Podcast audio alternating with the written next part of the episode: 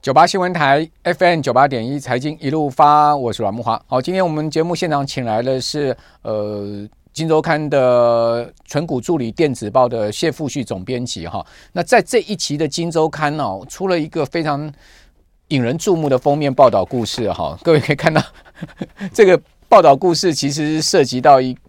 个基金哈，这档基金呢，居然说呃出了问题哈，那而且据说不少名媛啊，还有包括贵妇啦哈，甚至有挂牌公司都卷入哦哦，那整个暗黑的内幕到底是什么？今天借由富旭来告诉我们哦，也提醒大家，其实现在目前这个金呃投资上面的陷阱很多了哈，不要误踩地雷哈。呃，这档基金叫做澳丰基金。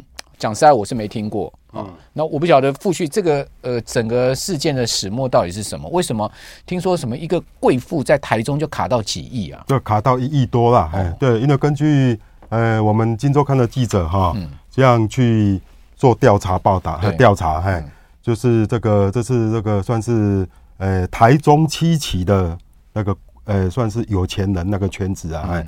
踩雷蛮多的，嘿，所以这是一个介甚至介绍一个，就是有那个银行的理专呐，哈，跟我们讲说，甚至有人哈，真是买了高达上亿元之多，还是超过一亿元，而且不止不只是这些贵妇圈哦，高官圈也有。高官哎，高官嘿，譬如说这高官为什么查得到？因为高官都要财产财产都要申报嘛，对，监察院都有那个资料，嗯，那我们的记者也查到说哈，哦，原来我们的那个。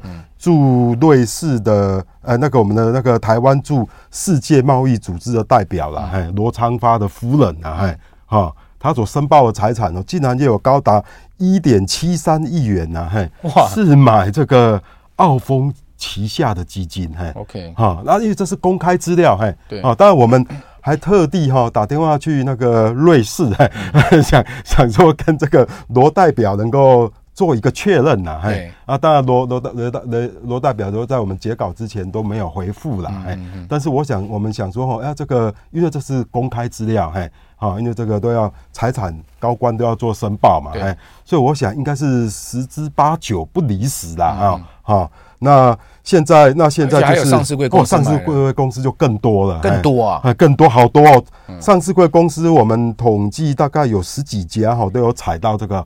澳丰公司的这个地雷，嘿、欸，最大的是踩到金额最大是哪一家？踩到金额最大很夸张哦，它叫做台端，嘿，台端团是一家小公司，它是做连接器的，获利普普啦。对，但是它竟然买了多少钱？你知道吗？他买了十七点六八亿的澳丰旗下的大概有十几档基金呢，累计加起来十七点点六八亿。但是你知道吗？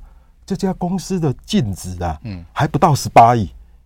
这这也蛮离谱的，净值不到 十八亿去买了这个将近它净值的这个投资产品，对对对对，把公司的身家哎哎全部压上去了，嗯哎，这是是很匪夷所思哎，然后更匪夷所思的就是说哈，我们的记者还呃去去调查到说哈，这个台端这家公司哈，他的董事啊哈，他的董事一个姓林的董事啊嘿。竟然是澳丰基金，他在台呃台呃澳丰基金，他在台湾卖，他一定有很多销售通路嘛啊。对啊，对。那有一家销售通路，重要的销售通路叫做兆富啦，一兆的兆，兆富财财富呃公司啊，嘿，这他这个呃台端的董事的哈，这个这个董事嘿，竟然是这个赵富之前的那个算是那个呃退下来的人嘿。哦，呃，里面的高官，嘿，OK，对对对，嘿，就是跟这个呃澳丰有关系，有关系，关，关系人，所以我我们就当然就可以就可以这边做做推敲了哈，沙盘推说，哎，有没有可能是这些？呃，因为透过这样的连结了哈，然后介绍。哎，这个比如说台端去买买澳丰的基金，这也是很有可能的、啊。虽然我们也一直要跟台端做联系，嘿，对，好做这个，他们他也不回应，也不回，也不会。这么这么大的笔的投资，等于净值 equal 净值的投资，一定要经过董事会的、啊。对对对对，一定是要这样嘛。对啊，对，那会发觉这个，所以这个你就要质疑说哈，这个不管是董事或是独董啊，哈、嗯。在这是把关上，对，这是公司出了一个问题，而且这是踩到了不，台端是小公司，但是也有大公司踩到哦，只是金额不多了，譬如说翼龙电子木华大哥应该知道吧？哦，我知道，触控 IC 的重要的公司嘛。对，义隆电形象不错的，哦，他也踩到了一一一亿七千多万，那也还好了。还有宝林富锦，嗯，哦，过去呃呃去年涨了相当多的公司，嘿。哦，他也踩到一亿多，嘿，虽然相对他公司的净值是还好，但是让人家匪夷所思的是说，你假如说翼龙电子就算了，搞电子业的不懂金融商品啊，那可能是不小心啊，意思说啊，他因为澳丰基金都是用说啊，我们我们的那个报酬率哈都有八八趴到十趴，嗯，八趴到十二趴之间，嘿，啊，用这种澳都投资在可能债券型的商品，大家想说啊，投资公司那些财务。管理人员讲说啊，把这个闲置资金放在这个稳定收益，现在利息又这么低，很不错啊。嗯，好，那这个科技业的不懂就算了哈。宝林富锦的董事长你知道是谁吗？哈，嗯，张立秋嘛。张立秋以前是在呃证交所退下来的嘛？对啊，他还当过元大证券的董事长。是啊，是啊。哎，这个是金融人呢。对，哎，这不是科技人呢。哎。这应该是很懂的吧？哎，至少比我们两个懂吧？对不对？是，肯定的，肯定的，对，也是踩踩踩踩到一亿一亿。你你们有有访问到张立秋？有有有有。他怎么说？他他是说哈，嗯，哎，已经申请赎回了，对，啊，但是申请赎回哈，需要大概两个多月的工作时间，这也很奇怪哈。哪有基金要两个多月？一般的基金通常是像我们卖基金，我不知道。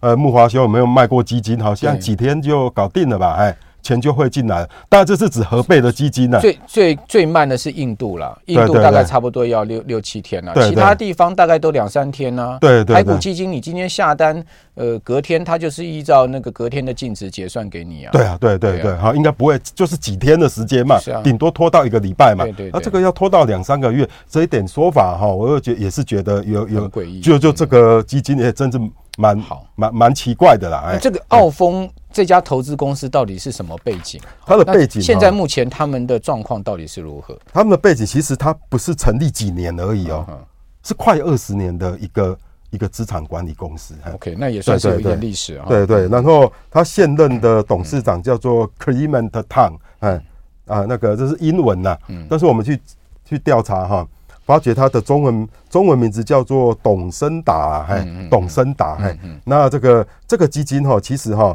他在几年前哈，他就曾经在台湾的财经杂志上，但是没有在《金周刊》的，哎，OK，台湾的财经杂志上刊登广告，OK，广编稿，哎，说啊，我们有呃那个我们是一家基金公司啊，这个 Clement Tang，哎，嗯，啊，他本身是一个管理十几亿美元的基金经理人，哎，啊，战绩彪炳，哎，怎么样，哎，啊，等于打这种形象的广编稿，哦，在几年前就是曾经在。嗯，专业的理财杂志上，嘿，是，哎，刊登广告，嘿，这样打知名度，嘿，嗯，好，那的确，我们去调他的一些一些他的销售的文件呐，哈，啊，因为基金销售总是有一些一些一些一一些 DM 嘛，哈，没错，哎，对对，我发现他都是用所谓的那个呃稳定的报酬，嘿，他没有主打说，哎，我一年像索罗斯量子基金一年报酬率二十几趴，他不打这样，嘿。他说：“我一年就是可以十八到十二趴，嗯，哎，啊，非常稳定，嗯，而且秀出他从啊成立以来的那个报酬率，嗯，都是维持在八趴以上，嗯，甚至金融海啸的时候，哈，你知道还多少嘛？哎，金融海啸的时候还大概将近十五趴的报酬率，哎，零八年的时候，零八年嘿的时候，对对对，然后报酬率从来没有掉过七趴以下，OK，哎哎，那这这些。”投资人看的就会哎，呃，看这个 DM 广告，嗯就会大为动心呐。对，而且投资这几年下来，哦，我们问这些基呃公司啊，哈，投资人呐，哈，他们投资这档基金，哎，也有赎回啊，嗯，赎回也可以拿到钱呐。OK，申赎都很正常，也有配息呀。对，哎，就是照他讲，哎，我们投资报酬率，哎，有个照呃扣掉手续费，哎，看也也有也有配配息给你啊，就是在资金的流动上。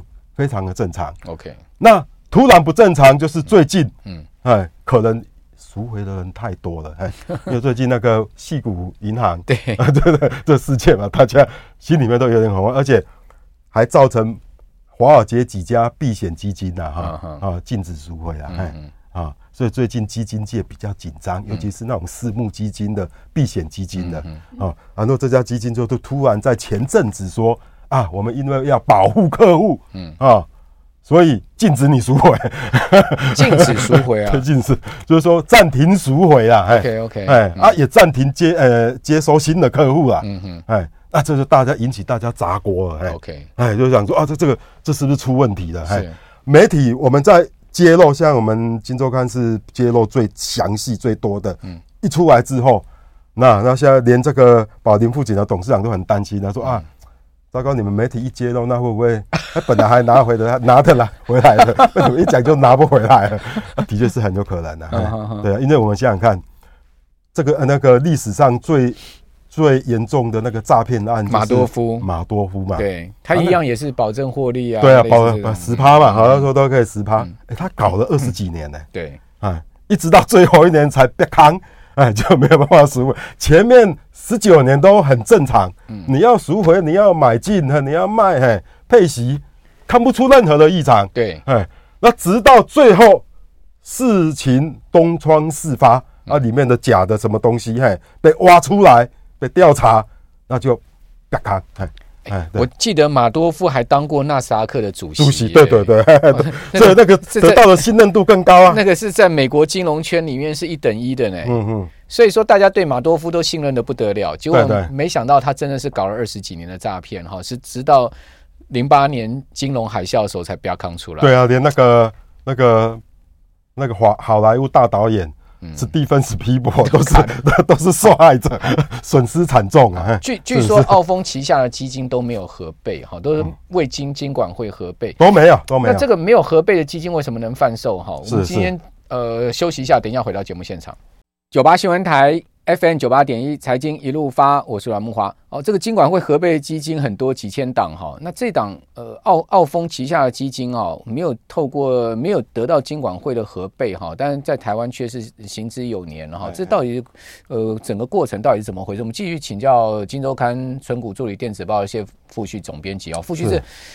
哎，我们都知道说，呃，像什么富兰克林啊、富达啦，哈，那个对对对，这些大大的这个证券投信投投信投顾公司，他们其实他们旗下的基金，不管是总代理或者自己的基金，都有嘛经过监管会核备嘛，对对，核备才能销售嘛，对对对，啊，对，这个澳丰它到底是怎么回事？它没有，它没有经过我们的监管会，嗯，哎，监管会的核备，对。的销售基金，哎，但是它这个基金呢，哈，的确它不只是在台湾卖哦，嘿。他在日本也曾经卖过，嘿，在美国也曾经卖过，在香港，嘿，但是我们查说，哎，他在卖的过程当中，哈，就是因为一些销售的的的术语的关系的哈，行销手法的关系的哈，曾经被日本以及跟被美国的这样的监管当局哈，哎，处罚过，哎，而且记录还蛮多次的，哎，好，那你知道吗？为什么？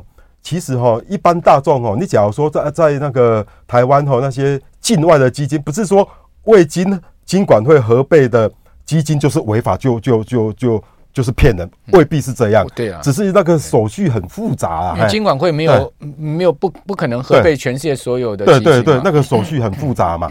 核备之后又要受到高度的监管，哎，你知道吗？监管就是说以后你销售啦。打广告啦，嗯、管理呀、啊，都要符合法规哦，对对，都要符合法规、嗯、哦。那个那个是很麻烦的事啊，哎，好啊，但啊，像这种哈，就是像他为什么能够在台湾没有核备还卖这么好？嗯，哎，这其实就是他没有核备的优势啊。像我们看他的那个那个打广告的 DM，嗯，他就敢打出说，哎，你可以选择这样，哎，我们的呃稳定报酬率就是八趴到十二趴，哎，哦哦这样，哎哎。你在台湾哈基金，你用这样卖，马上被处罚，嗯嗯，所以你可以创造稳定的报酬你，不行啊，哎哎，你一定后面要有个基金，什么有赚有赔，什么风险的，呃一大堆的那个那个那个的辅助，哎哎啊，他当然就因为没有没有被被监管，被我们我们的监管会监管，他当然在行销上啊哈，哦那透过一些通路上哦，还有那些销售员在卖，当然他的空间就更大，哎是。今周刊有统计出来，它总计在台湾销售了多少金额啊？在诶，我们统计出来哈，它在在光上市贵公司哈，就总共买了二十三点六四亿啊！哇，对，这只是对，这只是上市冰山一角，这是上市贵公司，上市贵公司是有揭露的嘛？对对对，还有揭露出来，光有揭露的啊，没揭露的哦。你说什么台中贵妇圈呐？啊，什么一般的投资人呐？高官圈，我猜这个可能要乘以个二到三呢。